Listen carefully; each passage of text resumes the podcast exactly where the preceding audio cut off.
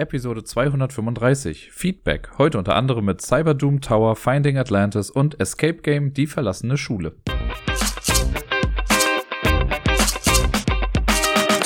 Ein neuer Montag, eine neue Episode vom Ablagestapel mit mir, dem Dirk. Ich grüße euch alle ganz herzlich.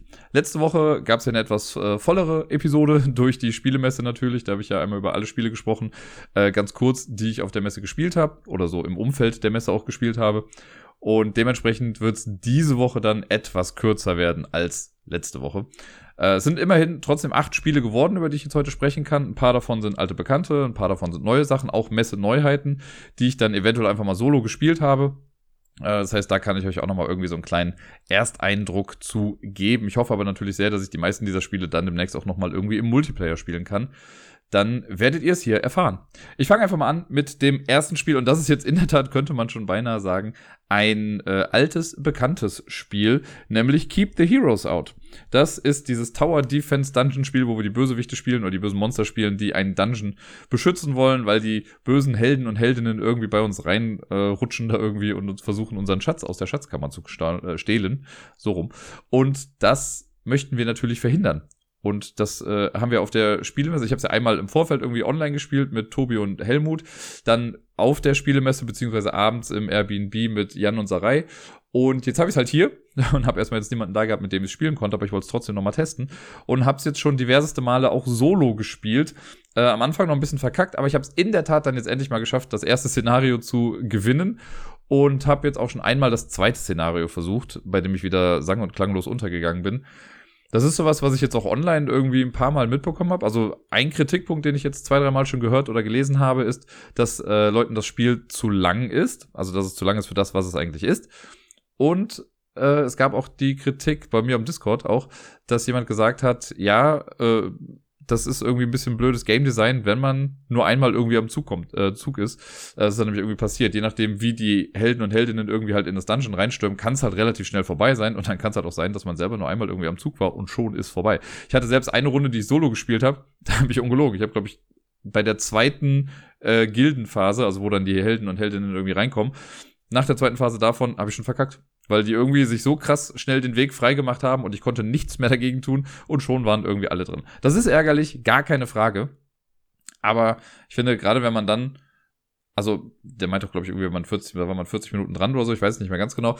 Ähm, manchmal machen die Menschen das Spiel auch nochmal irgendwie länger, als es eigentlich sein müsste. Ich bin es mittlerweile so weit, ich habe jetzt halt auch eine Charakterklasse da irgendwie gefunden, die Gnoll, also die Hyänen. Die finde ich echt ganz cool, mit denen habe ich es halt auch geschafft. Mit denen macht's richtig Spaß. Ich habe schon fast ein bisschen das Gefühl, ich sollte mich jetzt mal von denen fernhalten, weil es schon fast zu einfach ist mit denen. Äh, wobei ich das zweite Szenario jetzt ja auch nicht gewonnen habe. Weil bei denen weiß ich jetzt schon, wenn ich die Karten sehe, ich so, okay, alles klar, ich habe die und die Karten, zack, zack, zack, ich mache meinen Zug irgendwie in wenigen Sekunden und äh, dann kommt schon die Gildenphase und dann geht's halt relativ schnell durch. Und wenn alle am Tisch in dem Tempo spielen würden, dann wird's halt flott gehen. Und selbst wenn man dann nur einmal drangekommen ist, wenn es verloren wurde, sind vielleicht gerade mal zehn Minuten vergangen und dann kann man sagen, ja komm, wir bauen nochmal neu auf und machen nochmal eine Runde. Aber ich weiß natürlich nicht, welche Umstände jetzt genau dazu geführt haben. Ähm, dass es zu lang dauert, kann ich jetzt irgendwie nicht so sagen. Also ich habe jetzt in keiner meiner Partien irgendwie gedacht, dass es zu lang dauert. Ich finde, es gibt halt so einen wichtigen Crucial Point bei Keep the Heroes Out und das ist gegen Ende der ersten Welle und dann natürlich auch gegen Ende der zweiten Welle. Weil irgendwie, also gegen Ende der ersten Welle hat man halt das ganze Deck schon durch, man, es kommen halt immer mehr Helden irgendwie rein, dann kann es halt auch irgendwie sein, dass äh, ein ähm, ein Vorrat an Helden oder Heldinnen-Token irgendwie alle geht. Und das ist halt auch nochmal das Ding, wenn jemand aktiviert werden sollte oder jemand ins Dungeon gestellt werden sollte, den es nicht mehr gibt, dann werden halt alle dieser Art einfach nochmal aktiviert und machen dann ganz viel Quatsch. Das heißt, das sollte man auch immer so ein bisschen hinauszögern, dass das irgendwie ähm, eintritt. Und eine Sache, die ich jetzt zumindest auch im Solo-Modus sehr gemerkt habe, diese Aktion, die man mit dem Kerker machen kann, die ist einfach so krass wichtig. Man kann einmal pro Runde kann man eine Karte von diesem Gildendeck aufdecken und die Person, die da drauf ist, dann in den Kerker schicken. Und dafür darf man dann drei Karten ziehen. Die Person, die in den Kerker geschickt wird, die macht erstmal ihre Sonderfähigkeit. Also das heißt, zuerst wird, äh, also wenn es die Bogenschützin ist, die schießt dann einmal Richtung Schatzkammer. Wenn es der Krieger ist, der macht Ressourcen kaputt, die da liegen sollten. Die äh, Diebin, die macht eine Falle kaputt. Und der Magier, und der ist halt das große Problem an der Geschichte, der Magier reaktiviert halt alle Leute, die gerade im Kerker sind. Das heißt, wenn man da vorher schon schön Leute mal reingezogen hat und der jetzt gerade voll ist und dann kommt ein Magier rein, dann machen die halt eine Revolte und laufen halt auch Richtung Schatzkammer los. Und das muss man so ein bisschen abschätzen. Wenn ich also weiß, okay, es waren jetzt schon dreimal Magierkarten irgendwie im Gildendeck oder wurden aufgedeckt, dann ist die Wahrscheinlichkeit ein bisschen geringer, dass mit der nächsten Karte nochmal vielleicht ein Magier kommt. Es sei denn, es ist nur noch eine Karte da und man weiß, das ist die letzte Karte. Es hat so ein bisschen Push Your Luck damit, aber wenn das funktioniert, mega powerful, weil du dann halt drei Karten noch ziehen darfst aus deinem Deck und du kannst dann nochmal mehr Aktion machen. Und das ist manchmal wirklich, wirklich wichtig, dass man halt eben mehr macht als diese fünf Karten, die man hat. Gerade auch wenn man irgendwie noch einem negativen Infekt entgegentreten muss, der dann irgendwie besagt hat, discard eine Card. Also es war, wow, das war Denglisch vom Feinsten. Also leg noch eine Karte ab. Gerade im ersten Szenario kann das ja mal passieren, wenn man es nicht schafft, rechtzeitig einen Frosch zu dem Kessel zu bringen, äh, wenn die Hexe aufgedeckt wird. Für Leute, die das Spiel nicht kennen, für die sind das jetzt die böhmische Dörfer, die ich gerade erzähle. Aber da kann es halt sein, dass man eine Karte verliert. Dann gibt es so Schatzeffekte. Wenn die Heldentruppe den irgendwie plündert, dann kann man auch eine Karte verlieren. Und dann kann es schon mal sein, dass man irgendwie am Zug ist und man hat nur noch zwei, drei Karten auf der Hand. Und deswegen ist diese extra Sache mit legt, einen, äh, legt eine Person in den Kerker und zieht dafür nochmal drei Karten, ist halt sehr, sehr wichtig. Das kann ich nur jedem ans Herz legen. Ich kann aber verstehen, wenn Leute damit nicht ganz warm werden oder so, ist ja auch okay. Es, es sieht in erster Linie auch einfach mal süß aus und ich glaube, das bringt viele Leute dazu, dieses Spiel zu spielen. Wenn das dann halt spielerisch nicht das hergibt, was Leute davon erwarten, dann kann ja verstehen, dass sie dann keine Lust mehr darauf haben. Mir gefällt's super gut. Ich habe richtig Bock, das demnächst auch nochmal mit mehr Leuten zu spielen. Also funktioniert auch hervorragend im Solo-Modus. Das steht auch in den Regeln drin. Man kann einfach True Solo spielen mit einer Fraktion. Bei ein paar stelle ich es mir wirklich schwierig vor. Also, keine Ahnung, ich weiß noch nicht ganz genau, wie das mit Fraktionen äh, zu schaffen sein soll, die irgendwie nur drei Figuren oder nur eine Figur auf dem Board haben. Aber werde ich dann irgendwann auch nochmal alles rausfinden. Das nächste Spiel habe ich auf der Spielemesse als Review-Copy bekommen. Das äh, schicke ich einmal vorweg. Und es handelt sich hierbei um Cyber Doom Tower von Little Rocket Games. Das hat mich so ein bisschen angesprochen, einfach weil ich die Grafik ganz nett fand. Das sah halt so ein bisschen nach so einem ja, 80er Jahre Pixel-Look irgendwie, also mit so Neonfarben. Hat mich so ein bisschen erinnert an dieses Point-and-Click-Adventure, das ich gespielt habe, dessen Name mir gerade einfach nicht mehr einfallen möchte. Ich komme bestimmt noch mal irgendwie später drauf, aber es gab irgendwie eins, das habe ich, Cyberverse hieß das nicht einfach so? Keine Ahnung, irgendwie so in die Richtung ging's. Äh, und ja, deswegen habe ich das gesehen und dachte so, ah, okay, könnte vielleicht ganz cool sein. Die Story ist grob. Man hat, also man selber möchte einen Tower, den Cyber Doom Tower wahrscheinlich, äh, den möchte man besteigen oder erklimmen und oben dann gegen die böse AI kämpfen. Mir war schon klar, dass das jetzt ein sehr kleines Spiel wird, weil es ist für eine oder zwei Personen. Man kann es also super solo spielen. Äh, und es hat jetzt auch ein eigentlich relativ schlankes Regelwerk, wobei ich finde, das kann ich direkt schon mal sagen, die Regeln sind wirklich nicht so gut geschrieben. Äh, auch im Englischen jetzt halt einfach nicht. Und es wundert mich fast ein bisschen nicht, weil, wenn ihr euch erinnert, ich habe äh, bei der letzten Episode, das erste Spiel, über das ich gesprochen habe, war Tethys. Das war dieser Family Dungeon Crawler, wo ich ja gesagt habe, dass die Regelerklärung echt nicht sonderlich gut war. Äh, und das ist halt der gleiche Verlag gewesen. Und naja, jetzt habe ich mich irgendwie so ein bisschen durch die Regeln gekämpft. Es gibt leider auch kein richtiges, gutes englisches äh, Tutorial dafür auf YouTube oder so. Ich habe mir ein spanisches angeguckt, damit ging es ein bisschen. Ich kann ja so ein ganz kleines bisschen Spanisch. Und ja, dann äh, habe ich versucht, das zu spielen. Und also entweder, also die Wahrscheinlichkeit liegt nahe, dass ich irgendwas fundamental falsch gemacht habe. Das möchte ich gar nicht äh, irgendwie anzweifeln. Aber für das, also das war einfach, es hat keinen Spaß gemacht ich kann es nicht anders sagen. Ich finde, so vom Cover her sieht es irgendwie echt ganz cool aus. Wenn man es dann einmal aufbaut, ist es schon so ein bisschen meh, weil diese Turmkarten, die man da hat, das sind halt so große, ja, so übergroße Karten. Davon mischt man fünf, nimmt vier dann für den Tower. Wenn man zu zweit spielt, würde man fünf Karten nehmen. Und die sind einfach echt nicht nett aufgebaut der Großteil davon ist einfach nur so ein braun-grau irgendwie. Die Felder, die für uns relevant sind im Prinzip, also das, was wir mit unserer Figur dann machen, das sind oben am Rand, da sind so kleine Felder drauf, da bewegt man sich irgendwie drauf. Das ist relevant. Der Rest der Karte ist nur für irgendwelche Statistiken oder irgendwelche Werte da. Und das sieht schon einfach nicht so toll aus. Die haben halt komplett diesen Pixel-Look genommen, die ziehen das auch durch. So, ich habe ja eigentlich nichts gegen diesen Pixel-Look, aber dann muss der auch irgendwie ansprechend gestaltet sein. Und hier finde ich, ist das so ein, ja, es sieht einfach nicht schön aus irgendwie. Äh, und die Idee ist halt, wir fangen auf der untersten Etage von diesem Turm an. Wir können für ein, wir haben immer drei Aktionspunkte äh, pro Runde und man kann für eine Aktion kann man sich ein Feld weit bewegen oder mit dem Aufzug nach oben oder nach unten fahren, dann egal wie viele, meine ich jetzt. Äh, oder man kann irgendwie angreifen. Wenn man auf bestimmten Feldern landet in einer Etage, dann kann man irgendwie Werte verbessern, kann irgendwie eine Lootbox holen, aber immer nachdem man sich bewegt hat, muss man sich verstecken vor so einem Sentinel, also vor einem Monster auf dieser Etage. Und diese Monster kommen, also das Monster, das sind also Mechs, die wandern dann immer näher irgendwie an uns ran und decken dann Felder ab. Und je weiter man weg ist von denen, desto einfacher ist es dann, sich zu verstecken. Wenn man näher dran ist oder auf so einem Feld quasi drauf ist, wo so ein Ding ist, dann kann man sich auch nicht mehr verstecken. Da muss man irgendwie angreifen oder wird selber angegriffen. Und so versucht man dann auf einer Etage, was ja auch nur immer sechs Felder hat irgendwie, so rumzugehen, dass man auf dem Feld mit dem Schlüssel landet. Den darf man dann einsammeln und wenn man es dann schafft, sich zu verstecken, dann darf man automatisch wieder zurück zum Aufzug gehen und kann dann halt, also hat sich dann quasi einen Aktionspunkt gespart. Und im Solo-Modus ist es so, wenn ich drei Schlüssel insgesamt habe, also auf jeder der vier Etagen ist jeweils einer, wenn ich drei Schlüssel habe, dann kann ich auf die oberste Etage auch fahren und kann mich dann zu so einem Control-Panel stellen. Und wenn ich dann da bin, dann gibt's auch quasi nur noch den Bosskampf. Und die Kämpfe laufen ja alle gleich ab, also die AI und auch diese Sentinels, Sentries, wie auch immer, die haben unten auf ihren Karten sechs Felder für Würfel drauf und wir haben in unserem Würfelpool sechs Würfel. Und zwar vier weiße, zwei rote. Die werden gewürfelt und auf, wenn das ein weißes Feld ist, wo nichts drauf ist, also wo einfach nichts drin steht, dann kann ich da irgendeinen Würfel draufsetzen. Wenn es ein weißes Feld ist mit einer Zahl, dann muss da mindestens diese Zahl drauf. Und es gibt auch rote Felder, da muss halt dann roter Würfel irgendwie drauf. Das ist bei der AI dann zum Beispiel wichtig, weil das das dann ein bisschen schwieriger macht. Und je nachdem, bei diesen, äh, diesen Macs, die einen bekämpfen, je nachdem, wo die gerade auf einer Etage sind, haben die noch so ein paar Bonuseffekte wie, okay, alle müssen die gleiche Zahl zeigen, äh, die müssen weiß ich nicht, müssen alle kleiner als drei sein, was weiß ich. Äh, da gibt's halt verschiedene Sachen von. Und um einen Mac anzugreifen, würfel ich halt einmal, das ist dann mein Angriff, platziere die Würfel, die ich platzieren kann. Und wenn ich den noch nicht besiegt habe, also wenn ich noch nicht genug Schaden gemacht habe, dann würfel ich halt nochmal. Und dann versucht man das halt voll zu kriegen. Und wenn man das einmal alles voll hat, dann macht man dieser, dieser Mac-Dingsbums-Sache Schaden. Äh, wenn es genug Schaden hat, dann ist das Ding halt kaputt. Und dann kannst du halt irgendwie weitermachen. Bei der AI ist es quasi genau das gleiche. Die AI hat dann ein bisschen mehr Lebenspunkte man kann auf dem Weg nach oben, auf den einzelnen Etagen auch so Lootboxen irgendwie äh, sich äh, aufmachen. Und da gibt's dann Waffen drin. Man hat so ein kleines Deck aus, ich glaube, zwölf Karten oder so. Ähm, die werden am Anfang gemischt. Und wenn ich jetzt Loot bekomme, dann ziehe ich eine Karte und dann habe ich halt vielleicht eine extra Waffe, die vielleicht mehr Schaden macht, eine höhere Range hat, wie auch immer. Was bei der AI dann sowieso total egal ist, weil die ist immer in Range. Das ist halt, man ist halt einfach da. Ja, also ist das im Prinzip einfach, wir machen, wir bewegen uns ein kleines bisschen und dann greifen wir wahrscheinlich an und würfeln uns die Finger wund, bis wir die Würfel da wieder draufsetzen. Dann gehen wir irgendwie weiter nach oben, versuchen da wieder was zu holen. Ich fand's echt nicht toll. Ich fand's irgendwie langweilig. Es war nicht so wirklich engaging. Ich kann mir nicht vorstellen, dass das im Zwei-Personen-Modus irgendwie besser sein soll. Also es ist dann immer noch Koop und man versucht halt gemeinsam dann irgendwie dagegen zu gewinnen ja, ich weiß nicht, das wirkt alles sehr, sehr uninspiriert, so dahingeklatscht. Ich fand es echt nicht, also das Cover hat noch irgendwie anderes vermuten lassen, aber ich finde, wenn man dann die Sachen aufmacht, sieht das einfach echt nicht so toll aus. Äh, ist echt ein bisschen schade, weil ich glaube, da hätte man schon irgendwie was Gutes draus machen können. Wenn's, wenn ich was Positives dazu sagen soll, dann, jo, es ist schnell vorbei. man kann es irgendwie flott spielen.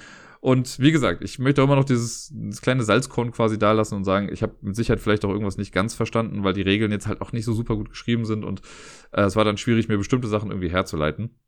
Kann sein, dass da noch wie so ein paar Regeländerungen das Spiel vielleicht ein bisschen interessanter machen würden. Für meinen Geschmack kann das jetzt erstmal, also muss ich es jetzt nicht nochmal spielen. Ich habe schon noch den Anspruch, dass ich es vielleicht nochmal versuche äh, um dann einfach nochmal zu gucken, ob sich meine Meinung dazu ändert. Aber mein erster Eindruck dazu, wie ihr jetzt gerade ja mitbekommen habt, ist erstmal so ein bisschen gediegen. Weiter geht's mit Finding Atlantis. Auch das habe ich als Review-Copy bekommen. Das war ganz lustig. Die haben irgendwie auf Facebook hatten sie geschrieben, von, die von Hyper Games. Das sind auch die, die Soviet Kitchen Unleashed zum Beispiel gemacht haben, was ja auch echt ganz cool war. Äh, die hatten dann geschrieben, ob es noch irgendwelche Content Creator gibt, die irgendwie Bock hätten da drauf. Dann habe ich mich halt gemeldet und dann konnte ich einfach wirklich hingehen und sagen, hier, ich bin's. Und dann habe ich es bekommen. Es war ganz cool. Und wir wollten es dann auch eigentlich während der Messe schon einmal spielen, am ersten Abend, da wo wir auch Keep the Heroes Out und so gespielt hatten. Äh, das war der zweite Abend, ich weiß gar nicht mehr genau. Nee, der erste. Und äh, es ging dann nicht, weil die App dann leider noch nicht im App Store war. Und das haben wir dann auch irgendwie direkt schon bei Twitter geschrieben. Die meinten auch so, ja, sie haben gerade noch ein paar Probleme, es wird irgendwie noch nicht hochgeladen im App Store, aber dann haben sie die APK-Datei schon mal auf die Homepage geladen und dann konnte man es dann doch irgendwie spielen. Es war dann für uns leider ein bisschen zu spät, wir haben es dann nicht mehr geschafft, das irgendwie zusammen zu spielen. Aber ich habe es jetzt im Nachgang zu Hause dann einfach mal solo gespielt. Das kann man auch machen, da steht auch drauf, ein bis vier Personen. Äh, ich muss gerade dazu sagen, das habe ich auch bei Twitter schon geschrieben, der Solo-Modus ist gerade man macht halt das, was man sonst im Multiplayer-Spiel machen würde. Und das Multiplayer-Spiel ist quasi, finde als erstes Atlantis. Wenn du alleine spielst, hast du halt keinerlei Konkurrenz. Da kannst du dir halt die Zeit nehmen, wie du möchtest. Das ist ganz egal, wie viel Zeit du dir lässt. Hauptsache, du findest es irgendwann. Das ist immer noch ein nettes Puzzle. Und ich habe es mittlerweile, glaube ich, drei oder viermal schon gemacht. Das möchte ich gar nicht. Also, ne, es macht Spaß. Aber es fehlt halt wirklich so ein bisschen dieser Wettstreitcharakter. Deswegen wäre es ganz cool, wenn es irgendwie später noch, wenn das Solo-Spiel noch ein bisschen interessanter gemacht wird. Muss mal gucken, äh, ob die Herrschaften und Frauschaften von Hyper Games da dann irgendwie auch wirklich hinterher sind. Würde ich mir auf jeden Fall sehr wünschen dazu. Ähm, was wir da machen, ich habe schon gesagt, wir versuchen Atlantis zu finden. Wir haben so ein äh, Deduktionsspiel, jeder hat vor sich einen, äh, also ein Blatt von so einem Block, da ist ein 6x6 Feld drauf, so ein Grid, beziehungsweise auch ein 8x8 Feld, wenn man den Rand noch mit reinnimmt. Man kann nämlich auf einer kleinen oder einer großen Karte spielen. Für den Einstieg würde ich erstmal das kleine Spiel empfehlen. Das klickt man dann irgendwie an. Jeder sucht sich dann eine Farbe aus. Ich habe es natürlich dann grün genommen. Dann kriegt man ein kleines U-Boot in seiner Farbe und noch so drei andere Marker, die man benutzen kann, um im Mehrpersonenspiel dann die anderen U-Boote zu markieren bei sich auf der Karte. Weil man hat auch so einen Sichtschirm. Das heißt, niemand sieht, was man bei sich irgendwie notiert oder wo man genau ist und so. Und dann braucht man ein Handy. Das wird in die Mitte gelegt. Da klickt man dann an, welche Farben sind dabei und äh, jeder soll auch anklicken, wo er gerade relativ zum Handy sitzt. Also wenn ich jetzt einfach so normal, also ich mein Handy vor mich hinlege und ich gucke quasi drauf, so dass es hochkant vor mir liegt, dann klicke ich auf den unteren Rand und dann weiß das Handy, ah, okay, grün guckt von dieser Seite drauf, rot vielleicht von der anderen Seite, gelb von rechts und blau von links oder so. Wenn das dann gemacht wurde, dann muss jeder noch sich eine äh, Charakterkarte irgendwie aussuchen. Da gibt es ein paar. Da kann man entweder, entweder sucht sich jeder eine aus oder man verteilt an jeden zwei Stück und dann wird eine davon ausgewählt. Und die geben einem eine bestimmte Bonusaktion im Laufe des Spiels dann. Und das ist auch so ein bisschen der Titel. Also wenn ich jetzt die Astrologin ziehe, dann werde ich im Spiel als Astrologin auch angesprochen. Und dann bekommt jeder noch einen eigenen Kartensatz. Äh, ich weiß gar nicht, wie viele Karten es sind, aber es sind auf jeden Fall bei allen die gleichen. Zwei Karten werden im Standardspiel rausgenommen. Es gibt noch so extra Modi, da werden die noch mit reingenommen, aber die braucht man nicht, wenn man das friedliche Spiel spielt. Ja, und dann geht's im Prinzip los. Was wir versuchen ist, also jeder kriegt eine zufällige Startposition auf dem, äh, auf diesem Raster. Das wird auch erstmal für alle bekannt gegeben. Danach darf sich aber jeder einmal geheim noch weiter bewegen. Das sagt man der App auch immer. Also die App weiß immer, wo man gerade ist und wo jedes U-Boot gerade ist. Äh, aber ich weiß zum Beispiel, okay, du bist vielleicht auf dem Feld, keine Ahnung, B2, die sind jetzt nicht so gelabelt, aber ich sag mal, auf B2 bist du gestartet. Danach kannst du dich aber noch einmal in, also ein Feld in irgendeine Himmelsrichtung weit bewegen. Das heißt, ich weiß nur ungefähr, wo du gerade bist. Wenn man dann am Zug ist, dann versucht man eben Atlantis zu finden. Und wie macht man das? Wir haben halt verschiedene Karten und das ist halt das, wofür Hyper Games ja auch bekannt ist und das klappt ja auch wieder fantastisch gut. Ich möchte wissen, wie. Also ich verstehe es nicht, aber ich finde es cool. Und zwar kann man hier äh, die Karten, die man hat, auch wieder einfach über das Handy halten, weil die Kamera dann aktiv ist, während man spielt. Und dann wird die Rückseite der Karten gescannt und die erkennt dann halt, welche Aktion man jetzt gerade macht. Und bei Soviet Kitchen Unleashed habe ich es noch verstanden, weil da waren das QR-Codes. Jetzt sind da keine QR-Codes mehr drauf. Ich habe schon gesehen, okay, die, die Wellen auf den Rückseiten sind stellenweise anders und auf der Mitte jeder Karte ist auch so ein Kompass. Und dieser Kompass hat halt verschiedene Nadeln in verschiedene Ausrichtungen und sowas. Und damit wird das sehr wahrscheinlich irgendwie was zu tun haben. Ich finde es mega cool auf jeden Fall. Äh, und dadurch klappt das halt echt ganz gut. Das heißt, ich gucke mir aus meiner Kartenhand aus, was möchte ich jetzt für eine Karte spielen, halte die mit der Rückseite nach unten über das Handy, so, keine Ahnung, 10 Zentimeter drüber oder so. Dann erkennt das Handy das und macht dann auch die entsprechende Aktion und gibt mir dann Output dazu. Das kann entweder sowas sein, also es gibt zum Beispiel Bewegungskarten, das ist die, die kurze Schleichfahrt oder die weite Schleichfahrt. Wenn man das da drüber hält, dann darf man sich danach entweder ein Feld in eine Richtung oder zwei Felder in eine Richtung weit bewegen, ohne dass die anderen mitbekommen. Die sehen nur die Himmelsrichtung, in die man sich bewegt. Dann gibt es sowas wie ähm, das Sonar. Das Sonar sagt dann, was sind die acht Felder um mich herum gerade. Also nicht das Feld, auf dem ich drauf bin, aber alles um mich herum wird dann einmal gezeigt. Es gibt dann eigentlich nur zwei Optionen. Es kann entweder äh, ein Unterwasserberg sein oder nichts. Ich weiß gar nicht, wie das da genau heißt. Wasser, Nebel, Tiefe, irgendwie sowas. Das markiert man sich dann auf seiner Karte. Und das Puzzle, das man versucht zu lösen, ist, es gibt, also Atlantis muss man finden und das besteht aus vier Feldern, die äh, einen Berg haben. Und manche Felder, also man kann auch danach suchen, ob auf einem Feld zusätzlich zu einem Berg äh, Anzeichen von Zivilisation zu finden sind. Das wird dann durch so eine Lupe dargestellt. Wenn man das gefunden hat, heißt das noch immer nicht, dass es Atlantis ist. Es kann entweder sein, dass dieses Feld zu Atlantis gehört oder dass es ein Artefakt ist. Wenn ich ein Artefakt berge, dann kriege ich quasi eine Itemkarte, die ich dann einsetzen kann für einen besonderen Effekt. Oder es ist halt eben ein Feld von Atlantis. Und Atlantis besteht auf der kleinen Karte aus vier Feldern, die auf Bergen sind, die alle irgendwie zusammenhängen. Auch diagonal kann das sein. Und wenn man weiß, wo die alle, also man muss ein Feld von Atlantis finden und dann kann man auch sagen, gut, jetzt möchte ich lösen. Wenn man dann schon weiß, wo alle anderen Felder sind, dann kann man das in der App ankreuzen. Wenn man recht hat, hat man dann halt eben gewonnen. Und es gibt so ein paar Sachen, die halt äh, noch, oder eine Sache im Prinzip, die noch ein bisschen Aufschluss darauf gibt. Denn es ist immer so, jedes Feld, das zu Atlantis gehört oder ein Artefakt hat, hat orthogonal angrenzend auch nur Berge. Das heißt, wenn ich jetzt irgendwie ein Feld aufdecke und ich weiß, auf dem Feld da drüber ist kein Berg, dann weiß ich, okay, hier kann schon mal kein Atlantisfeld sein oder generell kein Zivilisationsfeld sein. Also muss ich da gar nicht erst suchen. Wenn man jetzt aber so ganze, manchmal kommt man halt irgendwo hin, wo nur Berge sind, dann muss man halt schon ein bisschen genauer gucken, wie das alles zusammenhängt und was da jetzt wozu gehört. Und das finde ich ganz cool. Also das ist wirklich ein sehr, eigentlich ein sehr, sehr simples Minesweeper, könnte man sagen. Was aber durch die äh, Karten irgendwie dann ganz interessant ist. Also man kann halt nicht immer alles scannen. Wenn ich eine Karte gespielt habe, lege ich die erstmal zur Seite und es gibt dann, das ist ja so ein klassisches Ding, das hat man auch schon hier und da mal gesehen, es gibt dann die Auftauchenkarte. Wenn ich die scanne, dann taucht mein U-Boot auf. Ich darf alle Handkarten wieder zurück auf die Hand nehmen. Die anderen erfahren aber, wo ich jetzt gerade bin. Und man sieht auch immer die Ergebnisse der anderen auf dem Handy. Das heißt, weil das Handy liegt die ganze Zeit auf dem Tisch, Und wenn ich jetzt irgendwo scanne und angenommen, die Leute wissen, ich habe hab oben rechts irgendwie angefangen und ich äh, erforsche jetzt das Feld unter mir und da ist Zivilisation oder steht, ich habe Atlantis gefunden, dann wissen die anderen, okay, wir müssen da hin, da gibt's irgendwo Atlantis. Und auf einmal kebbeln sich dann alle da oben und versuchen, ja, als erstes dann irgendwie da zu sein. Bei den Artefakten ist es noch so, ich habe noch nicht ganz rausbekommen, was dann eigentlich passiert. Ich habe es noch nicht provoziert, aber wenn man ein Artefakt hebt, dann erscheint da auf einmal ein Seeungeheuer. Ich weiß noch nicht ganz genau, was es mit den Seeungeheuern auf sich hat. Irgendwann werde ich das bestimmt rausfinden. Und ich weiß, dass man auch noch dieses Piratenspiel irgendwie spielen kann. Dann kann man noch Minenfelder und so legen, äh, um andere U-Boote halt irgendwie auszunocken oder keine Ahnung. Aber das habe ich jetzt auch noch nicht gemacht. Ich weiß auch nicht sicher, ob ich das so brauche. Mir reicht eigentlich ein kompetitives Puzzlespiel oder Deduktionsspiel, wo es einfach darum geht, als erstes dann fertig zu sein. Ähm, der erste Eindruck ist schon mal echt ganz gut. Die App funktioniert jetzt echt ganz klasse. Es gab anfangs, also mit der ersten Beta-Version, die ich hatte, da gab es so ein paar hier und da ein paar Kleinigkeiten, die nicht so gut funktioniert haben. Jetzt wurde das nochmal geupdatet. Und da haben sie jetzt auch sowas mit reingenommen, weil das war nämlich vorher nicht der Fall. Ich habe einmal auf der großen Karte gespielt, auf der 8x8-Karte. Und äh, dazu stand nichts im Spiel. Also nicht in der Anleitung und auch nicht auf den Übersichtskarten, die man irgendwie hat. Da ging es immer nur um das 6x6-Spiel. Deswegen bin ich davon ausgegangen, okay, Atlantis besteht ja auch aus 4x4 Feldern. Das ist vielleicht nur schwieriger zu finden, weil halt mehr Platz ist. Aber nein, wenn man 8x8 spielt, also auf der großen Karte, dann besteht Atlantis aus sechs äh, Feldern und es gibt auch sechs Artefakte, die man finden kann. Also ist nochmal ein bisschen größer. Und äh, ja, genau, das ist es. Eine Sache noch, ich weiß nicht, wer sie komponiert hat, aber die Hintergrundmusik aus dem Menü und generell im Spiel, die ist voll der Ohrwurm-Charakter. Ich liebe sie total. Ich find's richtig cool. Und ja, mehr kann ich jetzt erstmal nicht dazu sagen, aber ihr merkt, ich bin positiv gestimmt dazu. Ich habe echt einen guten Eindruck davon bisher bekommen. Und äh, wenn alles gut geht, dann kann ich es vielleicht diese Woche mal zumindest im Zwei-Personen-Spiel spielen. Und dann lasse ich euch nächste Woche wissen, was ich davon dann so halte.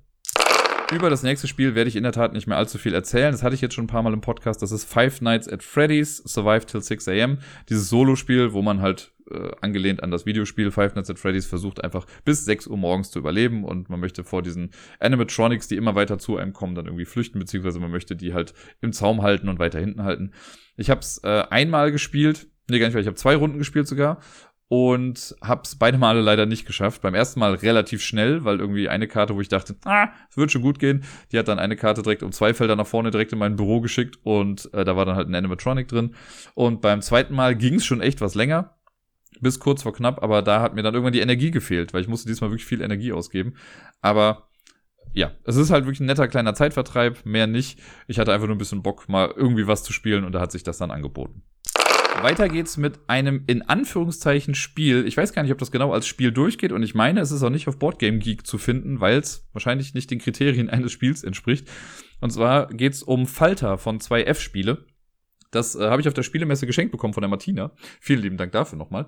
Und ja, das sind acht im Prinzip Postkarten oder Grußkarten. Also es ist auch mal ein Umschlag mit dabei, wo man das einfach reinstecken kann und verschicken kann. Und da drauf findet man ein doppelseitig bedrucktes Labyrinth. Und man muss dann, also keine Ahnung, ich weiß gar nicht mehr, was das war. Es gibt zum Beispiel eins, ist der Bankraub, da hat man einen kleinen Dieb, der muss erst zum Schlüssel und dann zu einem Tresor. Und man geht halt mit dem Finger, wie in einem Labyrinth, geht man halt quasi entlang und versucht das zu machen. Der Trick bei der Sache ist, und deswegen heißt das Ganze auch Falter, es gibt immer eine Stelle oder manchmal auch zwei, die sich einknicken lassen. Und wenn ich jetzt halt äh, auf der einen Seite das einknicke, kann ich das bis bis sich das Papier quasi berührt falten und dann kann man auf der Seite den Weg weitergehen. Man darf nicht einfach so über die Kante rübergehen, sondern muss dann quasi damit so ein bisschen spielen, dass ich jetzt dann über den Falz äh, oder wenn ich das geknickt habe, komme ich jetzt auf die Rückseite quasi drauf, dann kann ich das wieder aufklappen und kann auf der Rückseite weitergehen, kann dann vielleicht wieder zurückgehen und so weiter und so fort. Das ist alles eigentlich mega verkopft und ich frage mich auch immer, boah, ey, wie, also, wie denkt man sich sowas aus? Wie macht man sowas denn irgendwie? Und die gibt's in verschiedenen Schwierigkeitsgraden. Ich habe jetzt wirklich von vorne angefangen. Ich habe jetzt 1, 2, 3 und 4 habe ich durch. Bei der 5 hänge ich gerade noch. Die 5 raubt mir gerade noch so ein bisschen den Verstand. Weil bei den anderen war es bisher so, ich glaube, ich will es gar nicht beschwören, aber ich meine, die anderen waren bisher wenigstens auch so, dass die Labyrinthe, äh, ja, also orthogonal angerichtet äh, oder angeordnet waren. Jetzt sind das halt so schräge Wege irgendwie und das macht mein Kopf irgendwie nicht mehr so ganz mit. Also es macht voll Spaß. Ich habe da Bock dran. Ich will mich einmal durch alle irgendwie durchkämpfen und gucken, ob ich es schaffe. Ähm, und ja, mehr werde ich dazu wahrscheinlich auch nicht mehr erzählen können. Das ist halt im Prinzip einfach ein Labyrinth, das man mal eben macht. Aber sehr kreativ, sehr cool. Und da das halt in so, mit so Umschlägen quasi kommt, kann man das auch super gut irgendwie verschicken oder verschenken auch. Ähm, ich habe sogar zwei Sätze hier, also mal gucken, was ich mit dem zweiten mache, ob ich den hier irgendwie mal verkau äh, verkaufe, sag ich schon, verschenke oder verlose oder wie auch immer. Aber das ist eine echt nette kleine Nebenbeschäftigung. Wer mir auf Twitter folgt, der wird letzte Woche mitbekommen haben, dass ich einmal so gefragt habe, ob schon jemand die Escape Games von Galileo gespielt hat. Ähm, die habe ich nämlich im Supermarkt, im Kaufland bei uns entdeckt, da gibt's die. Ich habe die auch hier und da mal irgendwo anders immer mal gesehen, aber es hat mich dann sehr gewundert, dass die halt auch im Kaufland irgendwie gelandet sind. Und die kosten halt nicht so viel Geld und ich dachte halt immer noch so, na, ob es das wirklich bringt, ob das irgendwie gut ist. Und dann habe ich halt mal bei Twitter gefragt, so, hat da jemand Erfahrung mit, hat das jemand gespielt? Und dann gab's schon so Zuspruch für, ja, das kann man irgendwie ganz gut machen und für Kinder ist das echt ganz gut. Also ich wusste schon, dass das Klientel eher Kinder sein werden äh, oder halt auch Familien. Und dann dachte ich mir irgendwann so, ach komm, wenn jetzt auch ein paar Leute gesagt haben, deren Meinung mir auch irgendwie sehr wichtig ist, dann, ähm, oder die haben mal gesagt, dass das gut ist, dann probiere ich da mal eins aus. Und habe dann eins mitgenommen. Ich habe jetzt die verlassene Schule mitgenommen und habe es dann an einem Abend äh, mal ausprobiert. Es steht auf der Verpackung drauf 30 bis 60 Minuten. Ich glaube, ich habe also 10 bis 15 irgendwie gebraucht. Äh, mit Unterbrechung, also weil ich Miepel hat dabei noch irgendwie ein bisschen was gespielt und so und sie war dann irgendwie ganz gut beschäftigt und ich saß einfach daneben. Also sie wollte auch nicht, dass ich irgendwie mit interagiere, sie wollte so ihr eigenes Ding machen und ich hatte das eh schon irgendwie aufgebaut. Dann habe ich das immer so nebenbei gemacht und dann habe ich mich aber wieder mit Miepel beschäftigt und dann wieder was da oben gemacht. Also die Zeit ist jetzt halt nicht so ganz repräsentativ bei mir und kann, kann plus minus fünf Minuten sein. Äh, von der Idee her ist es ganz nett gemacht. Es gibt so eine lose Story irgendwie jetzt bei der verlassenen Schule. Wir werden halt in der Schule eingesperrt, müssen rauskommen und der Hausmeister weiß gerade nicht, wo die Schlüssel sind oder irgendwie so. Äh, und wir haben einen Kartenstapel, jetzt in dem Fall aus, jetzt müsste ich rechnen können, ich weiß gar nicht. Es sind auf jeden Fall vier Reihen mit jeweils sieben Karten. Bei der Null angefangen, deswegen geht's nicht bis zu 28, sondern nur bis zu 27, genau. Äh, und die soll man halt in Reihen auslegen. Ich weiß gar nicht, ob es wichtig ist, dass die wirklich in diesem Raster liegen. Ich habe es jetzt einfach mal so gemacht, weil die Regeln das so sagten. Äh, in dem Fall hat es jetzt keine Bewandtnis gehabt, aber ich könnte mir vorstellen, dass vielleicht hier und da Rätsel damit vielleicht irgendwie spielen. Deswegen hat man also vier Reihen mit jeweils sieben Karten. Und die sind dann aufsteigend sortiert, also oberste Reihe ist von 0 bis 7 und dann so weiter. Ihr versteht schon, was ich meine. Dazu gibt's dann noch so ein paar Sonderteile. Ähm, so wie die seltsamen Teile bei den Exit-Dingern, die sind halt damit drin, die kann man auch schon mal auspöppeln und so, aber die braucht man dann erstmal nicht. Und dann fängt man mit Karte 0 an und Karte 0 gibt quasi so eine Art Intro. Und dann steht irgendwie dran, deckt jetzt Karte 7 auf zum Beispiel. So, dann gehst du auf Karte 7 und da ist dann vielleicht ein Rätsel drauf. Und dann muss man halt das Rätsel lösen. Und die Lösung eines Rätsels ist im Prinzip dann immer eine Zahl, die du auf einer Kartenrückseite findest. Und äh, das heißt, löst dann irgendwie ein Rätsel. Es kann sein, dass es eine Matheaufgabe ist oder irgendwie ein kleines Logikrätsel. Wenn ich die Lösung dann weiß, dann drehe ich die nächste Karte um und hoffe, dass da einfach wieder ein Rätsel draufsteht. Und dann kann ich das äh, Rätsel lösen, das bringt mich dann wieder zu einer anderen Karte und so weiter und so fort. Es gab jetzt hier einmal den Fall, ich weiß nicht, ob das bei den anderen auch so der Fall ist, aber es gab dann einen Fall, dass sich einmal der Weg quasi so ein bisschen geteilt hat. Das heißt, ich musste an zwei Strängen dann das machen. Ich habe erst den einen bis zum Ende durchgemacht, dann den anderen und wenn man bei beiden zum Schlusspunkt gekommen ist, dann hat man wieder was bekommen, was man kombinieren konnte und dann konnte man an einem Strang quasi weitermachen. Und das macht man so lange, bis man dann quasi zur Zielkarte kommt. Und dann liegen immer noch Karten verdeckt da. Und das sind Karten, es kann sein, dass man im Spiel irgendwann mal was Falsches aufdeckt, dass man vielleicht eine falsche Lösung hat und dann kann man eine Karte aufdecken und dann steht da auch drauf, das war leider falsch, legt die Karte wieder zurück. Und wenn man am Ende des Spiels angekommen ist, wird noch gesagt, okay, ähm, die Karten oder legt jetzt bitte die umgedrehten Karten zurück, die auf der Rückseite folgende Zahlen haben. Und dann war sowas wie die Anzahl der Knie, die ein Mensch normalerweise hat. Kleiner Spoiler hier. So, und dann weiß man, okay, die Karte mit der 2, die lege ich jetzt zur Seite. Wenn man das alles gemacht hat, das waren in meinem Fall vier oder fünf Karten, wenn die dann alle weg sind, dann steht da, jetzt dürften keine umgedrehten Karten mehr da liegen. Und wenn das der Fall ist, dann hat man das Spiel geschafft.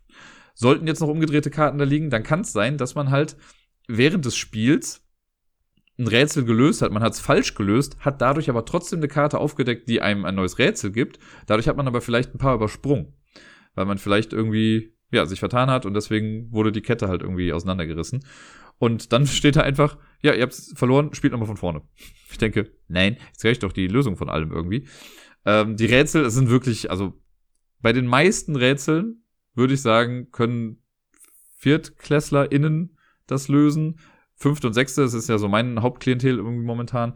Äh, den werde ich das auf jeden Fall mal mitbringen. Ich will mal sehen, wie die sich da so schlagen. Weil ich glaube, das ist echt nicht so schwierig. Da ist jetzt nicht viel Mathematisches so bei gewesen. Ich habe schon gehört, bei irgendeinem so Weltraumfall, der soll ein bisschen mathematiklastiger sein. Äh, hier sind es oft so Logikrätsel gewesen. Eins, bei einem bin ich dummerweise, und das nervt mich jetzt noch, bin ich in so eine Falle getappt, weil ich einfach dachte, ist doch ganz klar. Das war nicht so klar. Äh, aber ich habe es dann auch noch rausbekommen, natürlich. Und ja, es ist, also es tut keinem weh irgendwie. Ich glaube halt wirklich dann so für Kinder oder auch für Familien, die so den Einstieg suchen in diese Welt, ist das echt nicht verkehrt die Story, die da halt so erzählt wird, ob man die jetzt braucht, ist so eine Frage. Jetzt hier bei dem ist das halt so, ja, du kommst in den Raum und da liegt was auf dem Boden. Guck dir das mal an. Du kommst in den Raum, oh, da hängt was an der Wand. Du kommst in den Klassenraum, oh, jetzt bist du hier. Es ist halt, keine Ahnung, keine wirklich zusammenhängende Geschichte. Das fand ich so ein bisschen schade irgendwie, weil ich glaube, das würde die Immersion für Kinder nochmal ein bisschen äh, höher machen oder größer machen. Aber alles in allem, von der Rätselqualität her, ist es für das Level, für das es gemacht ist, echt ganz gut Die extra Materialien so, das ist in Ordnung, was da drin ist, halt, die man so für irgendwelche Puzzle dann irgendwie braucht. Ein paar Puzzle, also ich fand die wirklich auch sehr, sehr einfach. Aber auch da, man muss ja immer ein bisschen die Zielgruppe auch mit vor Augen haben äh, finde ich das jetzt auch in Ordnung. Ich habe auf jeden Fall Bock, vielleicht ja nochmal ein, zwei mehr davon auszuprobieren. Ich muss noch mal gucken, ob man da vielleicht, ob da irgendwie eine, eine Schwierigkeitsangabe mit drauf ist. Vielleicht habe ich jetzt auch gerade einfach so ein super einfaches Ding erwischt. Äh, wenn jetzt alle so einfach sind, dann weiß ich gar nicht, ob es für Kinder jetzt generell auch so einen Mehrspielwert gibt, wenn man jetzt mehrere von diesen Boxen holt. Aber das ist auch der Vorteil daran, es wird nichts zerstört. Das heißt, man kann einfach alles nachher wieder in die Box packen und kann es halt immer wieder spielen. Und das ist halt für eine Schule ja zum Beispiel auch wichtig. Äh, das finde ich ganz gut. Das heißt, ich kann auch mehrere Gruppen damit dann irgendwie beschäftigen. Weiter geht's mit einer Runde Sagrada. Das habe ich ja schon mehrmals im Podcast erwähnt, deswegen werde ich mir jetzt den groben Ablauf davon auch sparen. Ich habe es aber zum ersten Mal, glaube ich, solo gespielt und bin sowas von untergegangen und habe es einfach nicht geschafft. Ich habe einfach das Basismodul gemacht. Ich habe eine Erweiterung auf der Messe auch bekommen, die äh, Glory-Erweiterung.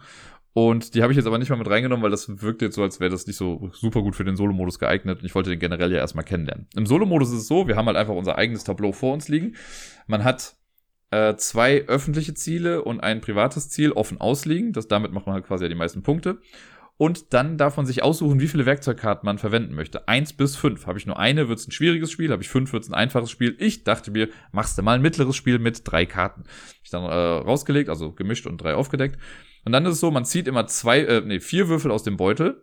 Man ist dann zweimal dran. Also ich darf mir dann entweder, also jedes Mal, wenn ich in Anführungszeichen dran bin, kann ich mir einen Würfel nehmen und den platzieren, den Regeln entsprechend, wie es besser gerade so üblich ist. Oder ich kann einen Würfel nehmen und damit eine Werkzeugkarte aktivieren.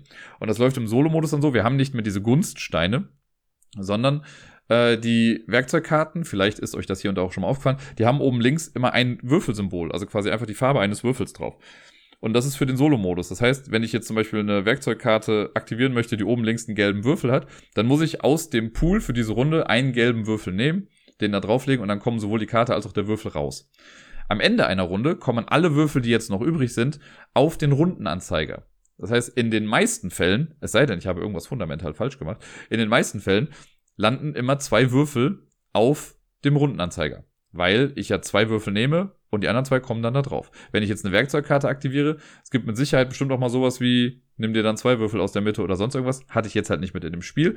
Deswegen waren es in der Regel immer zwei oder sogar auch mal drei Würfel.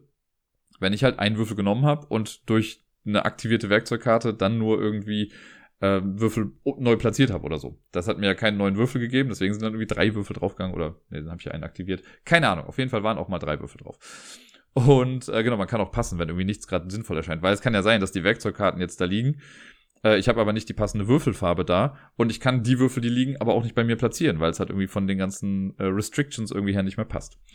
Wenn ich dann zehn Runden gespielt habe, dann gucke ich erst dann, was meine Zielzahl ist. Und meine Zielzahl, das sind alle Würfel zusammengerechnet, die jetzt gerade auf der Rundenanzeige liegen. Das waren in meinem Fall 69 Punkte. Und dann dreht man das Ding rum und zählt seine eigenen Punkte. Und die zählt man halt quasi wie gewohnt, dass man guckt bei den Zielen, was habe ich davon erfüllt und wie kriege ich dafür meine Punkte. Ähm, der geheime Auftrag auch ganz normal. Ich hatte zum Beispiel gelb dann da, das heißt für alle meine gelben Würfel habe ich dann nochmal die Augenzahl als Punkte auch bekommen. Und normalerweise ist es ja so, dass man für leere Felder, also Felder, die man nicht besetzt hat während des Spiels, dass man dafür einen Punkt Abzug bekommt. Im Solo-Modus kriegt man dafür drei Punkte abgezogen. Das hätte bei mir den Braten aber auch gar nicht mehr fett gemacht. Also ich hatte drei Felder, glaube ich, noch frei, also habe ich neun Punkte abgezogen bekommen ob es jetzt, ne, das wäre jetzt auch kein Ding gewesen, wenn es jetzt nur drei gewesen wären, weil ich hätte trotzdem sowas von hart verloren. Äh, weil meine Zielzahl, wie gesagt, war 69 und ich hatte am Ende 29 Punkte. Das war ziemlich brutal und ich habe irgendwie nicht so ganz verstanden, wie man dieses Spiel gewinnen soll im Solo-Modus. Ich werde es nochmal irgendwann versuchen mit fünf Karten. Vielleicht ist es dann ein bisschen einfacher. Es macht aber schon irgendwie Spaß. Also der, der Puzzle-Aspekt ist ja im Prinzip immer noch der gleiche. Ne, ich sehe ja trotzdem, welche Ziele draußen sind. Ich sehe, welche Würfel da sind. Äh, ich habe ja sogar noch eine quasi größere Auswahl als sonst und bin ein bisschen freier in dem, wie ich Sachen platziere was ein bisschen reinschlägt, ist halt, dass man die Werkzeugkarten nicht mit den Gunststeinen benutzt, sondern durch die Würfel halt eben. Und das macht das Ganze ein bisschen knifflig. Deswegen kann ich auch verstehen, wenn man fünf Werkzeugkarten draußen hat, hat man halt mehr Auswahl. Aber ja, ich äh, mal gucken. Vielleicht habe ich einfach Pech gehabt mit den Würfeln, die dann übrig geblieben sind. Man versucht dann natürlich auch eher immer die höherwertigen Würfel auf das eigene Board zu platzieren damit die nicht auf den Rundenanzeiger kommen, um dann halt die Zielpunktzahl so hoch zu treiben. Aber manchmal passt das halt einfach nicht. Und das war so ein bisschen das Problem. Also wenn du schon irgendwie vier Sechser auf dem Ding hast, dann hast du ja schon 24 Punkte, die du erreichen musst, plus dann auch den ganzen Rest. Das war schwierig, macht aber schon irgendwie Bock auf mehr. Und damit sind wir schon beim letzten Spiel angekommen. Das ist ein Spiel, was ich auf der Messe in der Tat noch gekauft habe, so ein bisschen Drive-by-mäßig. Ganz zum Schluss, als ich mit Deni noch so durch die Hallen gegangen bin, haben wir irgendwie in der hintersten Ecke noch Plotmaker gefunden und die haben Combo Fighter verkauft. Das ist ja ein Spiel, was ich schon mal online gegen Tubypsilon gespielt habe und ich fand es ja echt ganz cool. So als Kampf-Beat'em-Up-Spiel fand ich ja, ist das so das Beste, was es irgendwie gibt. Und dann dachte ich mir, ach komm, das wollte ich jetzt schon immer mal haben und es waren noch ein paar Sachen, die ich eigentlich kaufen wollte, ja ausverkauft. Und dann habe ich gesagt, komm, dann nimmst du das jetzt mit. Und jetzt habe ich zu Hause mal im Solo-Modus gespielt. Das muss man dazu sagen, der Solo-Modus ist halt nicht so krass und nicht so cool irgendwie, aber um das Spiel nochmal so ein bisschen kennenzulernen, ist es ganz okay. Was wir halt in Combo Fighter machen, ist, wir haben ein Duellspiel, also man kann, glaube ich, auch zwei gegen zwei spielen, aber ich habe es jetzt halt quasi alleine gespielt gegen eine andere Person oder gegen die AI. Äh, man sucht sich einen Charakter am Anfang aus, die haben dann ein Deck aus, ich glaube 50 Karten oder so. Die werden gemischt. Man muss sich vorher, das ist immer wichtig, man muss sich vorher seine Startkarten irgendwie raussuchen. Das steht auf so einem kleinen, man hat so ein kleines Pappboard, wo quasi draufsteht, was die Startkarten sind auch und was so generell die Specials sind. Äh, die nimmt man auf die Hand. Der Rest wird gemischt, liegt dann vor einem. So, und dann ist es so, äh, es gibt rote, gelbe und blaue Karten. Und rot ist Angriff und Angriff gewinnt gegen Footwork, glaube ich. Ich glaube, Footwork ist blau. Ich bin mir gerade nicht mehr ganz sicher. Oder gelb. Dann gibt es die, und blau gewinnt dann aber gegen gelb und gelb gewinnt gegen rot. Oder andersrum. Kann auch sein, dass äh, rot gegen gelb gewinnt. Ich weiß gar nicht mehr. Da ist so ein kleiner Kreis drauf. Der erklärt das alles wunderbar. Ist so ein bisschen Schere, Stein, Papier mäßig auch hier. Und äh, aus der Kartenhand, die man hat, legt man erstmal eine Karte verdeckt vor sich hin. Wenn beide das gemacht haben, wird das aufgedeckt und dann wird geguckt, wer gewinnt das gerade. Ne, dann guckt man Rot gegen Gelb zum Beispiel oder Blau gegen Rot. So wie das dann alles kommt, dann anhand dieses Kreises sieht man dann, okay, du gewinnst den Kampf. Wenn ich den Kampf gewinne, darf ich danach noch weitere Karten spielen. Wenn ich den Kampf verliere, lege ich die Karte, die ich gerade gespielt habe, einfach auf den Ablagestapel und ziehe zum Ende hin eine neue Karte. Ähm, es kann aber natürlich auch sein, dass ich äh, eine Karte spiele, also angenommen, ich spiele rot und du spielst auch rot. Was machen wir denn dann? Dann guckt man, welche Karte ist schneller. Bei den roten Karten, das sind halt die Angriffskarten, die haben immer eine Speed Value noch mit da drauf. Je höher dein Speed Value ist, desto schneller bist du dann dran. Ich weiß gar nicht, ob dann auch nochmal ein Unentschieden kommen kann. Wahrscheinlich, denke ich mir mal irgendwie. Ähm, ich weiß gar nicht, was dann ist. Dann kann es sein, dass das ein Unentschieden ist. Wenn ein Unentschieden ist, dann werden einfach beide Karten, glaube ich, abgelegt und es geht normal weiter. Ähm, bei den blauen und gelben Karten, da ist es so, wenn wir jetzt beide blau spielen, und es sind einfach ganz normale blaue Karten, dann passiert erstmal nichts weiter. Aber es gibt ein paar blaue Karten, die haben so ein Sternchen drauf und gelbe Karten. Das sind Priority Cards. Und wenn man da, also wenn ich eine gelbe Karte mit Priority spiele und du nicht, dann bin ich vor dir dran. Und dann kann ich nochmal äh, versuchen, Kombos zu machen. Und das ist das Ding, wenn ich halt eine Runde gewinne, dann darf ich danach Kombos machen. Dann kann ich Karten aus meiner Hand noch ausspielen.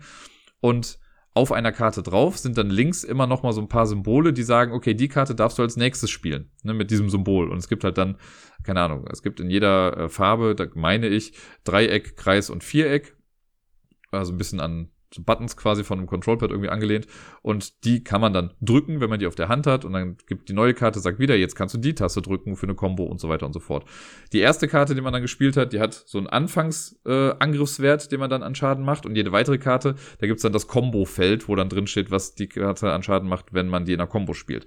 Das wird dann zusammengerechnet und den Schaden mache ich dann bei meinem Gegenüber. Es kann auch sein, dass ich eine, eine Signature-Combo mache. Jeder hat auf seinem Playerboard ein paar Signature-Combos draufstehen. Da steht dann drauf, welche Symbole muss ich dafür spielen spielen. Wenn ich so eine machen möchte, darf ich auch nur diese Karten spielen. Ich kann die nicht einbinden in eine lange Combo, sondern es dürfen nur diese Karten sein. Und die machen dann tendenziell einfach nochmal mehr Schaden, als die Karten so generell machen würden. Die sind aber nur gültig, wenn man den Namen davon auch rausruft. aber da stand irgendwie rufen ist optional. Ähm, und dann machen die halt den Schaden. Wenn man Schaden macht oder bekommt, dann ist es so, dass man einfach Karten von seinem Deck äh, nacheinander auf den Ablagestapel werfen muss. Also wenn ich jetzt sieben Schaden bekomme, muss ich sieben Karten abwerfen und mein Deck ist quasi auch meine Lebensenergie. Äh, das ist ganz cool. In den Regeln steht auch irgendwie, wenn man Schaden bekommt, soll man auch jede Karte einzeln ablegen und laut mitzählen, weil es mehr weh tut, damit man wirklich merkt, was das für ein Schaden ist. Danach, wenn das alles abgehandelt wurde, dann zieht man einfach wieder auf die Kartenhand auf, sodass wir alle fünf Karten haben und man macht das Ganze nochmal. Und das macht man so lange, bis eine Person keine Karten mehr im Deck hat. Es gibt dann noch den Sonderfall, sollte man irgendwie durch irgendeinen Effekt genau die letzte Karte ziehen. Dann hat man da drunter, das hat man im Setup auch schon gemacht, dann gibt's da die Staggering Card. Die Staggering Card, die sagt dann auch so, okay, wenn man die Karte sieht und man musste nicht irgendwie noch mehr Karten weggeben, dann mischt man seinen gesamten Ablagestapel nochmal, legt den nochmal bereit, man ist noch im Spiel, man kann quasi noch gewinnen, aber auch nur, wenn man es schafft, jetzt zu gewinnen, ohne noch einmal einen Schaden zu nehmen. Das ist so das letzte Lebensfünkchen, das irgendwie noch in einem drin ist. Finde ich ganz cool. Äh, Im Solo-Modus kam das jetzt nicht zu tragen, weil ich jetzt irgendwie keine so einen fetten Schaden am Ende gemacht habe, dass keine Ahnung, noch sieben Karten mehr eigentlich hätten abgelegt werden müssen, deswegen war die, war die AI dann auch kaputt.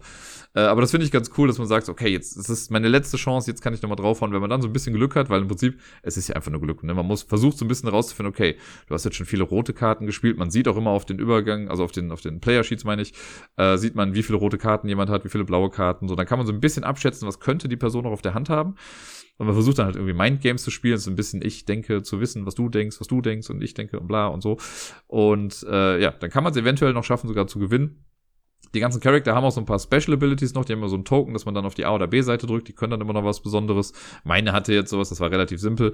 Wenn ich eine Runde gewonnen habe, dann durfte ich das Token rumdrehen, dann bin ich in the zone und durfte dann immer auf sechs Karten aufziehen. Aber sobald ich eine Runde verloren habe, musste ich ja wieder auf fünf runtergehen. Das ist ein relativ simpler Effekt. Äh, aber sehr cool, weil du dann halt mehr Karten spielen kannst. Und ja, das Ganze macht man halt, bis jemand gewinnt. Im Solo-Modus ist es jetzt so, ich lege halt eine Karte hin, es wird einfach die oberste Karte vom Deck aufgedeckt vom, vom Gegenüber. Äh, dann guckt man, wer gewinnt. Wenn ich gewinne, mache ich meinen Zug ganz normal und hau dann halt drauf. Sollte die AI gewinnen, dann zieht man nochmal vier Karten nach und macht daraus dann die bestmögliche Combo, die einem gerade den größten Schaden irgendwie macht. Also wenn es eine Signature-Combo wäre, dann macht man das. Ansonsten spielt man die Combo einfach bestmöglich aus, um sich selber dann Schaden zu machen. Wie gesagt, es ist nicht bahnbrechend, aber es ist ganz okay, um das Spiel so ein bisschen kennenzulernen. Aber ja, ich freue mich schon sehr darauf, das Spiel irgendwann nochmal gegen andere auch spielen zu können. Ich finde es von den Illustrationen her echt grandios gut. Also von all diesen Kampfspielen finde ich die mit am schönsten. Äh, die Charaktere aus der Box, die ich jetzt habe, die sind gar nicht so die coolsten irgendwie. Es gibt ja noch die mit, äh, ich glaube, Snow heißt die eine oder Snow. Das ist meine Lieblingscharakterfigur. Die habe ich einmal halt im Online-Modus gehabt. Die finde ich aber echt ganz cool. Aber die jetzt hier drin sind auch in Ordnung. Ich habe bisher jetzt nur eine gespielt. Die war okay. Äh, an sich geht es ja trotzdem einfach darum, hier drauf zu kloppen. Also welchen Charakter man hat, ist im Prinzip auch egal. Aber sie haben es schon ein bisschen geschafft, dass sie sich ein kleines bisschen unterschiedlich anfühlen.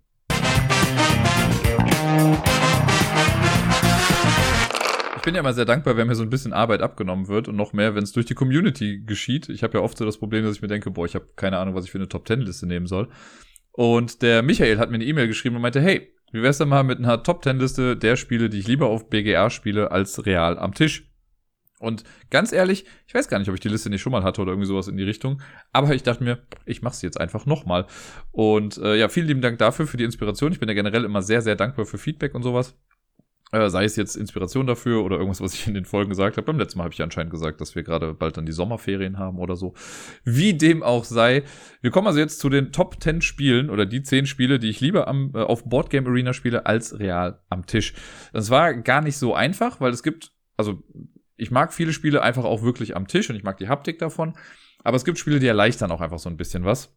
Oder machen Sachen einfach so ein bisschen schneller. Und ich habe äh, so ein paar Kategorien hier quasi mit abgedeckt. Irgendwie bei der ersten, äh, Platz Nummer eins äh, war schon auf der Brettspielwelt mein Platz eins Und äh, das ist, hat sich jetzt hier nicht geändert.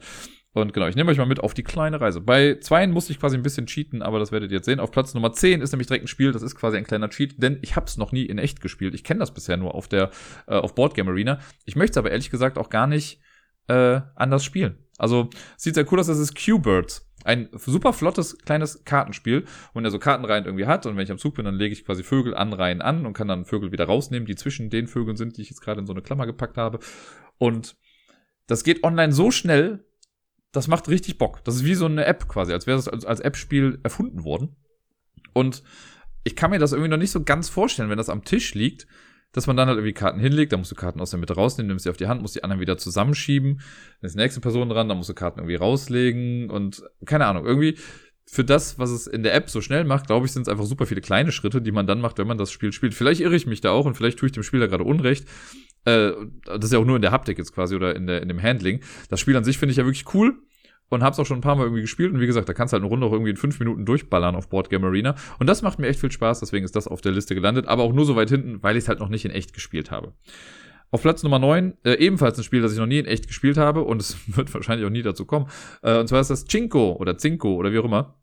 Das ist ein grottenhässliches Spiel, kann man nicht anders sagen. Ich mag es aber ganz gerne eigentlich. Das ist, man hat so ein Board, auf dem die Zahlen von, ich glaube, 0 bis 100 oder so, oder 0 bis 99 drauf sind, diese Spiral für, äh, spiralförmig von außen nach innen, glaube ich, laufen. Oder andersrum. Äh, und wenn ich am Zug bin, hat man halt Karten auf der Hand und dann spielt man eine Karte aus und legt dann seinen Marker auf das Feld mit der Zahl.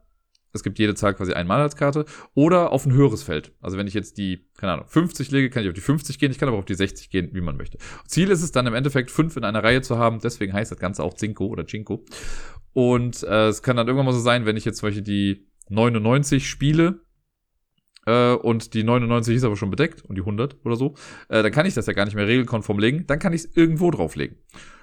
Und ich finde das cool, das Spiel. Aber das wäre so ein Spiel, das geht nochmal einen Schritt weiter als bei Q-Birds. Ich finde es cool. Ich mag das online, weil mir das immer anzeigt, wo ich halt platzieren kann. Das ist schon mal ganz cool, weil ich glaube, da könnte man so ein bisschen den Überblick verlieren beim richtigen Spiel, wenn man das vor sich liegen hat. Und ich bin mir bei dem Spiel gar nicht sicher, dass ich das in echt haben möchte, weil ich es halt nicht so schön finde. Ich finde es für, für Boardgame Arena finde ich es mega gut und ich spiele das auch immer wieder gerne. Also mittlerweile ist wieder eine Phase, wo das gar nicht gespielt wird. Wir hatten das ja, glaube ich, mal im Zehnkampf und da fanden Leute das jetzt nicht ganz so geil.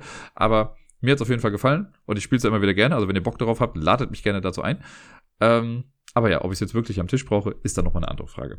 Auf Platz Nummer 8, ein Spiel, das ich wirklich, wirklich, wirklich sehr, sehr gerne habe, und zwar Mr. Jack.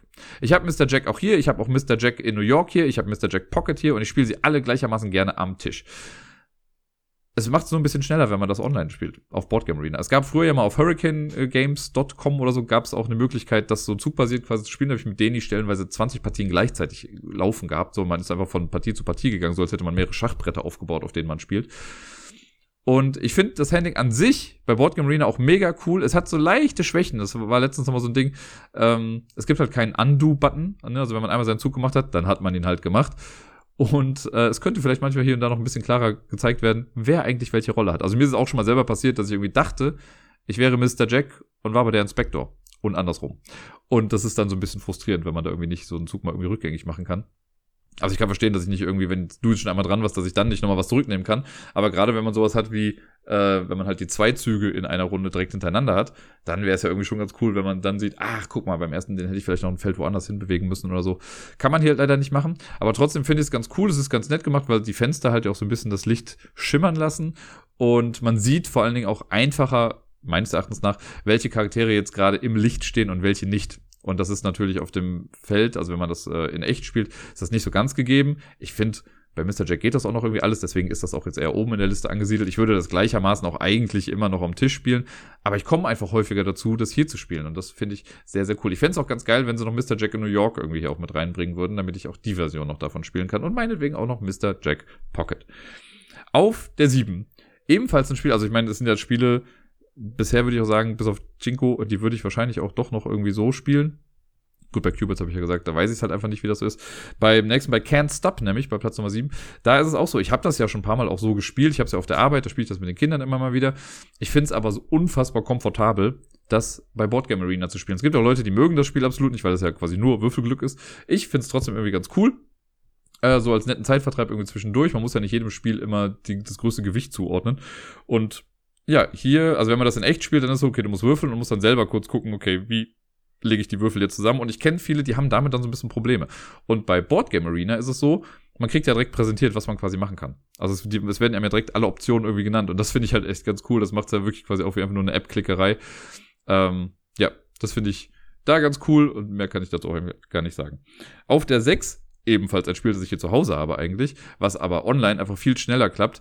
Es eignet sich nicht so gut im rundenbasierten Modus, also wenn wir das asynchron spielen, weil man in seinem Zug einfach echt wenig macht. Und die Rede ist von Drachenherz. Das ist ein Kartenspiel, das haben wir gerade auch wieder im Zehnkampf und da habe ich das jetzt auch wieder nochmal gemerkt. Ich finde es online zu spielen, das gab es damals auch in der Brettspielwelt, fand ich das mega cool, weil du klickst einfach kurz auf Karten, sagst, wo die hingehen sollen und zack, gehen die dann dahin.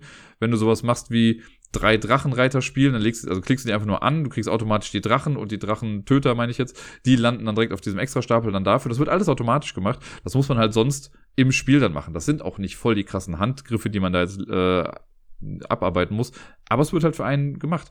Und gerade online kann man halt eine Partie auch echt in zwei, drei Minuten spielen, wenn man da irgendwie flott unterwegs ist. Weil oft ist das ja so ein No-Brainer. In den meisten Fällen weiß, okay, wenn ich, wenn da zwei Zwerge schon liegen und ich habe auch zwei Zwerge auf der Hand, dann spiele ich wohl die zwei Zwerge aus. Und ja, in den meisten Fällen hat man, man hat zwar so ein bisschen die Option, was man spielt, aber oft ist es offensichtlich, was man machen sollte. Und selbst wenn nicht, sind das auch sehr limitierte Optionen, die man da jetzt hat. Also Drachenherz finde ich online wirklich cool und ich habe es online auf jeden Fall schon häufiger gespielt als in echt. Äh, auf Platz Nummer 5 ist ein Spiel, da war ich sehr äh, unentschlossen, ob ich es jetzt mit reinnehme oder nicht, weil ich finde das von der Haptik eigentlich mega cool und es macht Spaß, damit irgendwie rumzuspielen. Es hat aber Vorteile, das online zu spielen. Und die Rede ist von Hive. Hive ist ja dieses schachähnliche Spiel, wo man mit Insekten quasi spielt und man gewinnt, wenn man es schafft, die gegnerische Bienenkönigin festzusetzen. Und das hat halt sonst eine richtig coole Haptik, wenn man spielt, weil die Spielsteine echt wertig sind und schön sind und das ist toll, damit zu spielen. Was ich aber finde, ist, wenn man das online spielt, man kriegt halt immer angezeigt, wo man hingehen kann. Also du kriegst angezeigt, wo kannst du wen einsetzen. Und so mein Hassstein ist quasi immer die Spinne, weil man, die darf ja dann irgendwie drei Felder am Rand weit gehen. Und da war immer irgendwie die Frage, okay, zählt das jetzt eigentlich als Feld dann mit oder nicht oder wie auch immer. Das Problem hat man online nicht. Da wird einem einfach angezeigt, wenn du draufklickst, da kannst du hingehen, da nicht. Und das macht es ein bisschen einfacher, finde ich. Und äh, ja, das gefällt mir einfach richtig gut, wenn man das online da spielt. Aber wie gesagt, so die Haptik ist auch nicht zu verachten. Äh, Würde ich auch immer mal wieder dann noch in echt spielen, wenn ich es denn noch hätte. Ich habe es irgendwann mal verkauft. Auf der 4, jetzt kommen so ein bisschen auch die, äh, in Anführungszeichen, etwas größeren Spiele. Auf der 4 habe ich Agricola. Ich mag Agricola total gerne und ich mag es auch, das so irgendwie mal zu spielen. Aber da ist es so, alleine der Aufbau, der einem erspart bleibt. Ne? Dieses, okay, du musst die ganzen Boards irgendwie verteilen, du musst die Karten für jede Runde einzeln mischen, dann irgendwie rauslegen, dann äh, die ganzen Ressourcen immer auf die Sachen draufpacken und sowas jede Runde. Das ist alles handelbar, wenn da irgendwie alle mitmachen, aber ich hatte auch schon oft überlegt, okay, warte mal, hast du da jetzt schon Schweine draufgelegt? Nee, ich glaube nicht, aber das sind so viele, kann das denn sein? Dann rechnet man irgendwie zurück, was gerade irgendwie alles da liegt. Das bleibt alles erspart, wenn man das Ganze online spielt. Und ja, das ist somit der Hauptgrund, warum ich dieses Spiel mit hier oben auf diese Liste gepackt habe. Die Endabrechnung, das wird auch alles automatisch gemacht und das ist für mich auch so ein großes Ding. Äh, bei so Spielen auf dem Platz Nummer 1 habe ich auch so ein Spiel, wo ich einfach noch nie Bock hatte, selbst die Endabrechnung zu machen und mich eigentlich dann immer so ein bisschen überraschen lasse, was am Ende rauskommt. Ich habe es auch noch nie wirklich am Tisch gespielt, aber ja, das äh, ist bei Agricola halt auch der Fall und das finde ich, haben sie auch echt schön und gut umgesetzt hier. Auf der 3, jetzt sind wir schon am Treppchen gelandet, auf der 3 habe ich Tobago. Das ist ein wundervolles Spiel, ich mag das sehr gerne. Ist ja so ein, ich sage ja immer Induktionsspiel, also ein Spiel, wo wir quasi die Hinweise reingeben, die dann dazu führen, dass man einen Schatz findet. Und auch da wieder unter dem gleichen Label wie, äh, es wird einem angezeigt, was man so machen kann. Also man hat ja hier so eine, eine Schatzinsel quasi und man sagt man, okay, der, weiß nicht, schwarze Schatz, der ist auf jeden Fall auf einem Wasserfeld. Und dann wenn man das spielt, wird halt online, werden alle Würfel weggenommen, die nicht dazugehören. Und ich habe es schon zwei, dreimal erlebt, wenn man das in echt gespielt hat, dass man einfach einen Würfel irgendwie vergessen hat. Ne? Und dann irgendwie gesehen hat, ach Mist, das gehört ja eigentlich auch noch mit dazu. Dann müssen wir die nochmal da draufsetzen. Jetzt haben wir aber schon weitere Karten gespielt. Das heißt, der eine gehört vielleicht doch nicht mehr mit ganz dazu. Das ist dann immer so ein bisschen kritisch, weil am Ende soll ja eigentlich nur noch ein Würfel dann da bleiben. Äh, und da ist dann eben der Schatz.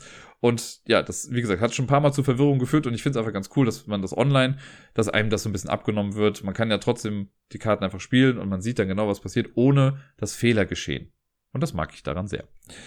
Äh, auf Platz Nummer zwei habe ich ein Spiel, wo sowohl der Aufbau als auch was im Spiel selbst einfach abgenommen wird. Und zwar ist das Burgle Brothers.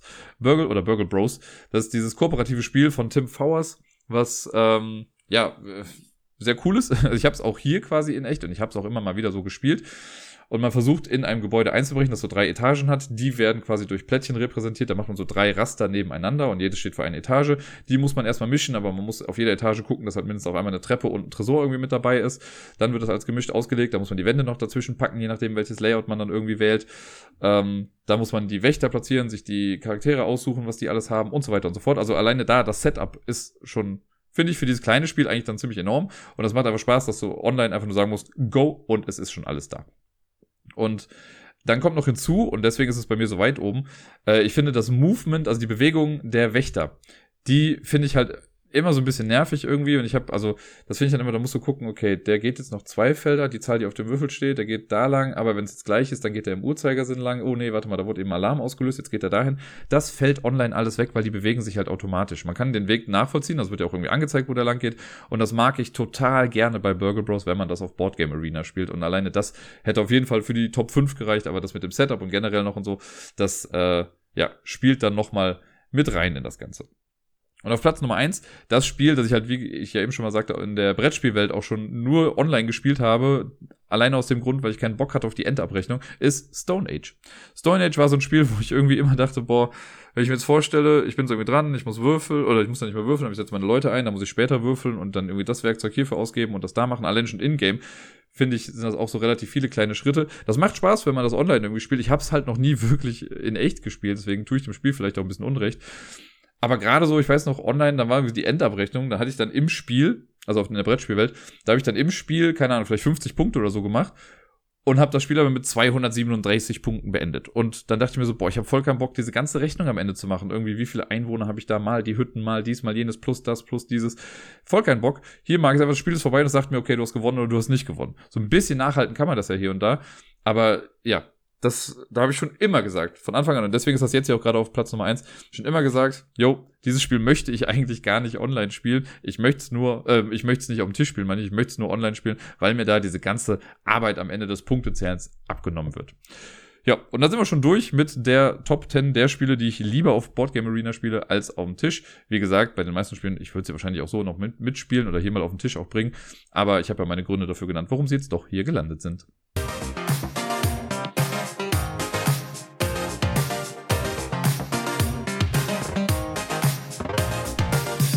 Und sonst so. Tja, Leute, was soll ich sagen? Ich hatte diese Woche einfach einen krassen Messe-Blues. Äh, wenn man so die Woche davor irgendwie viel Zeit mit Menschen verbracht hat, die einem sehr am Herzen liegen auch äh, und diese Zeit zusammen einfach sehr genossen hat, dann ist es irgendwie so ein bisschen deprimierend, wenn man dann irgendwie wieder zurückkommt und das ist der ganze Trubel. All das, was sich so quasi ja, antizipierend aufgebaut hat bis zur Messe, ist dann auf einmal so weg und fällt irgendwie erstmal ab. Ähm, ja, das hat mich diese Woche dann doch irgendwie auch mehr eingeholt, als ich irgendwie dachte. Ähm, und ja, ich hoffe, dass es dann jetzt irgendwie bald auch mal wieder was besser wird. Aber äh, ja, die, die ersten Tage nach der Messe waren auf jeden Fall ein bisschen schwierig. Wobei das klingt ein bisschen unfair, weil ich hatte eigentlich auch eine schöne Zeit mit Miepel. Ich habe sehr viel Zeit zusammen mit Miepel verbracht, weil äh, Gerda war jetzt auch auf Dienstreise für äh, drei Nächte, glaube ich, oder so. Also von Mittwoch bis Samstagmorgens hatte ich Miepel dann auch komplett bei mir. Beziehungsweise sie ist trotzdem noch in den Kindergarten auch gegangen, weil da geht sie auch echt gerne hin. Und nur an dem Freitag habe ich sie ein bisschen früher abgeholt. Da haben sie im Kindergarten noch irgendwie Personalmangel gehabt und haben ohnehin auch gefragt, ob es möglich wäre, die Kids früher abzuholen. Deswegen hatte ich sie dann schon erst hier, dann hat sie aber noch ihren Mittagsschlaf hier gemacht und wir haben gebastelt hier zusammen und haben Lieder gesungen. Sie ist gerade so auf dem Herbstliedertrip und die haben wir dann immer zusammen getrellert. Äh, wir waren im Aquarium auch zusammen und haben uns da Fische angeguckt, wobei sie ein bisschen mehr erpicht darauf war, schnell aus dem Aquarium wieder rauszukommen, weil draußen eine Eisbude war. Deswegen haben wir später auch noch Eis gegessen. Äh, ja, das war irgendwie alles echt ganz süß und nett. Und am Montagabend hatte ich sie auch schon bei mir und ähm, dann normalerweise habe ich sie ja dienstags immer da, aber da haben wir dann einmal getauscht, weil das war dann die Woche die einzige Nacht, wo Miepel dann äh, bei Gerda noch war. Und ja, das war äh, so gesehen, was das angeht, war das echt ganz schön. Und jetzt ist sie, also morgen hole ich sie noch vom Kindergarten ab am Montag. Wir haben ja wieder Sonntag, wo ich das hier aufnehme. Am Dienstag schläft sie noch bei mir und dann ist Miepel erstmal weg für äh, eine Woche oder ein bisschen mehr als eine Woche, weil sie dann äh, mit Gerda zusammen in die Schweiz fährt und äh, da halt Gerdas Schwester mit besucht und die haben ja auch Kinder und so und das wird dann immer ein großes Highlight. Ähm, da freuen sie sich schon alle sehr drauf. Das ist für mich natürlich dann immer so ein, so ein Zwiespalt. Einerseits denke ich mir so, ach, ist ganz cool, dass ich halt da mal auch eine Woche quasi irgendwie in Anführungszeichen kinderfrei habe. Äh, aber ich vermisse die Kleine ja trotzdem auch irgendwie mal sehr. Und äh, ich hoffe sehr, dass ich da viele Updates bekomme. Wobei das ja auch was ist, was Gerda und ich echt ganz gut machen, dass wir uns auch, wenn wir, äh, keine Ahnung, jetzt als ich auf der Messe war, habe ich dann ja auch irgendwie mal Updates noch bekommen. Also Fotos halt und äh, andersrum machen wir das genauso. Jetzt als Gerda halt weg war, habe ich halt auch Fotos dann von Miepel nochmal geschickt mit irgendwelchen Sachen, die sie irgendwie gemacht hat oder gebastelt hat. Äh, einfach damit wir da auf dem gleichen Level irgendwie sind. Und äh, das finde ich immer ganz cool. Das klappt bei uns sehr koexistent und sehr wohlwollend. Das gefällt mir sehr gut. Ja, äh, und ansonsten, auch wenn ich jetzt quasi, also heute ist ja mein letzter Urlaubstag und so langsam sackt es so ein bisschen runter. Das war schon die letzten Tage. Ich hatte seit Donnerstag habe ich schon ein bisschen mit der Arbeit zu tun, weil bei uns wieder Personalnotstand und was weiß ich nicht alles ist. Und ich so ein bisschen gerade mir denke, okay, wie sollen wir jetzt die nächsten Tage überstehen eigentlich auf der Arbeit? Äh, deswegen hatte ich da jetzt von Donnerstag an jeden Tag immer so ein bisschen was mit zu tun, habe schon irgendwie Sachen geregelt und geklärt und hier und dahin organisiert, äh, so dass mein Urlaub eigentlich schon ein bisschen früher vorbei war. Aber naja, deswegen mal gucken, wie es jetzt so die Woche wird. Ich bin sehr, sehr gespannt ähm, und drücke mir und meinem Team einfach die Daumen, dass das alles glimpflich irgendwie vonstatten geht. Aber ja, wird schon irgendwie. Hat ja bisher immer irgendwie geklappt. Und ansonsten habe ich auch einfach echt nicht so viel die Woche irgendwie gemacht. So eine Sache, die ich jetzt hier noch stehen habe, und die ist auch echt ganz cool. Es gab ja mal vor einiger Zeit im Epic Store Gloomhaven umsonst. Also die digitale Version davon. Ich habe ja bisher nur das Jaws of the Lion gespielt. Das habe ich ja damals von Sarai äh, geschenkt bekommen. Das ist ja der Grund, warum wir überhaupt irgendwie zueinander gefunden haben. Und ähm, ja, also nicht hauptsächlich der Grund, aber das hat das Ganze noch mehr ins Rollen gebracht auf jeden Fall. Äh, und jetzt haben wir das online beide uns dann auch geholt und haben jetzt die Woche auch mal angefangen, das zu spielen. Und jetzt komme ich quasi auch in den Genuss des normalen Gloomhavens. Äh, und das wäre eigentlich, wenn Gloomhaven auf Boardgame Arena wäre, dann wäre es auch auf dieser Liste gewesen. Denn äh, das wird einem halt schon echt arsch viel abgenommen und das ist ganz cool. Alleine auch der Aufbau und all sowas. Aber was ich bei Gloomhaven immer so ein bisschen schwierig fand, also bei denen hier bei Jaws of the Line, ähm, war dann die Tatsache, dass man also man muss ja die Bewegungen der Gegner muss man ja halt immer selber machen irgendwie. Da war mir nie so ganz klar, okay, wie verhält er sich jetzt in dem Szenario, wo geht er jetzt dahin? Und das wird einem hier halt auch abgenommen. Das Ganze hat wirklich jetzt schon, also es wirkt einfach noch mehr als ein Videospiel, als es ohnehin schon der Fall war. Ähm, und es macht Spaß. Das ist ganz cool. Wir haben jetzt, das erste Szenario haben wir, glaube ich, jetzt dreimal versucht oder viermal. Wir haben es jetzt auch dann heute endlich mal geschafft. Und haben das zweite Szenario direkt noch hinten dran gemacht. Das war dann auch wieder echt ein bisschen einfacher. Ich weiß nicht, ob wir da einfach unsere Charaktere besser kannten oder einfach ein bisschen mehr Kartenglück hatten. Äh, aber alles in allem ist echt ganz cool. Und das ist jetzt sowas, was wir jetzt immer noch so nebenbei auch nochmal spielen können. Das äh, freut mich auf jeden Fall. Das ist echt eine coole Umsetzung. Also wer das sich auch runtergeladen hat zu dem Zeitpunkt und äh, noch nicht angefangen hat, macht es. Es lohnt sich echt. Und ich bin mal gespannt, was da noch so alles kommt. Ich habe mich für die Schurkin entschieden, äh, weil sie grün hat oder grün trägt. Und ich weiß gar nicht mehr, wie die Klasse von Sarai heißt. Die hat so einen komischen Steindude. Aber ich weiß gerade nicht mehr genau, wie die, wie die Bezeichnung der Klasse dann da war. Wir haben noch so ein bisschen Probleme gerade damit, irgendwie die Charaktere aufeinander abzustimmen, weil wir irgendwie als Team nicht so hundertprozentig gut zusammenpassen eigentlich. Aber irgendwie klappt es dann doch. Nur bei mir ist es oft so, okay, ich profitiere davon, wenn sie angrenzend zu Gegnern irgendwie steht, aber für sie ist es blöd, wenn ich daneben stehe, weil ich dann auch oft nochmal irgendwie Schaden bekomme.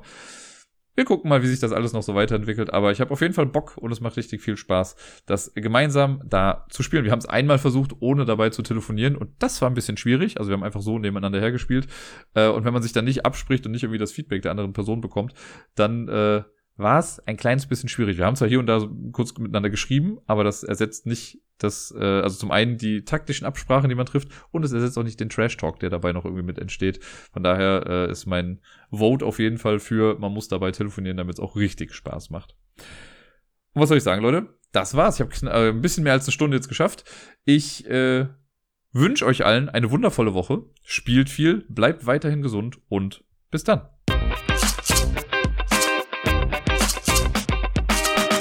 Ich habe letzte Woche übrigens auch She-Hulk zu Ende geguckt. Äh, das Finale gab es jetzt dann letzte Woche. Und ich habe es sehr, sehr gefeiert. Ich fand die ganze Serie echt cool. Mir hat die viel gegeben irgendwie. Ich fand die Message, die da mit äh, so durchkam, fand ich echt klasse. Das Finale fand ich super abgedreht und super cool. Ähm, richtig mutig auch irgendwie. Und ja, ich, keine Ahnung. Ich finde es schade, dass die so zerrissen wurde hier und da. Aber mir hat die richtig gut gefallen.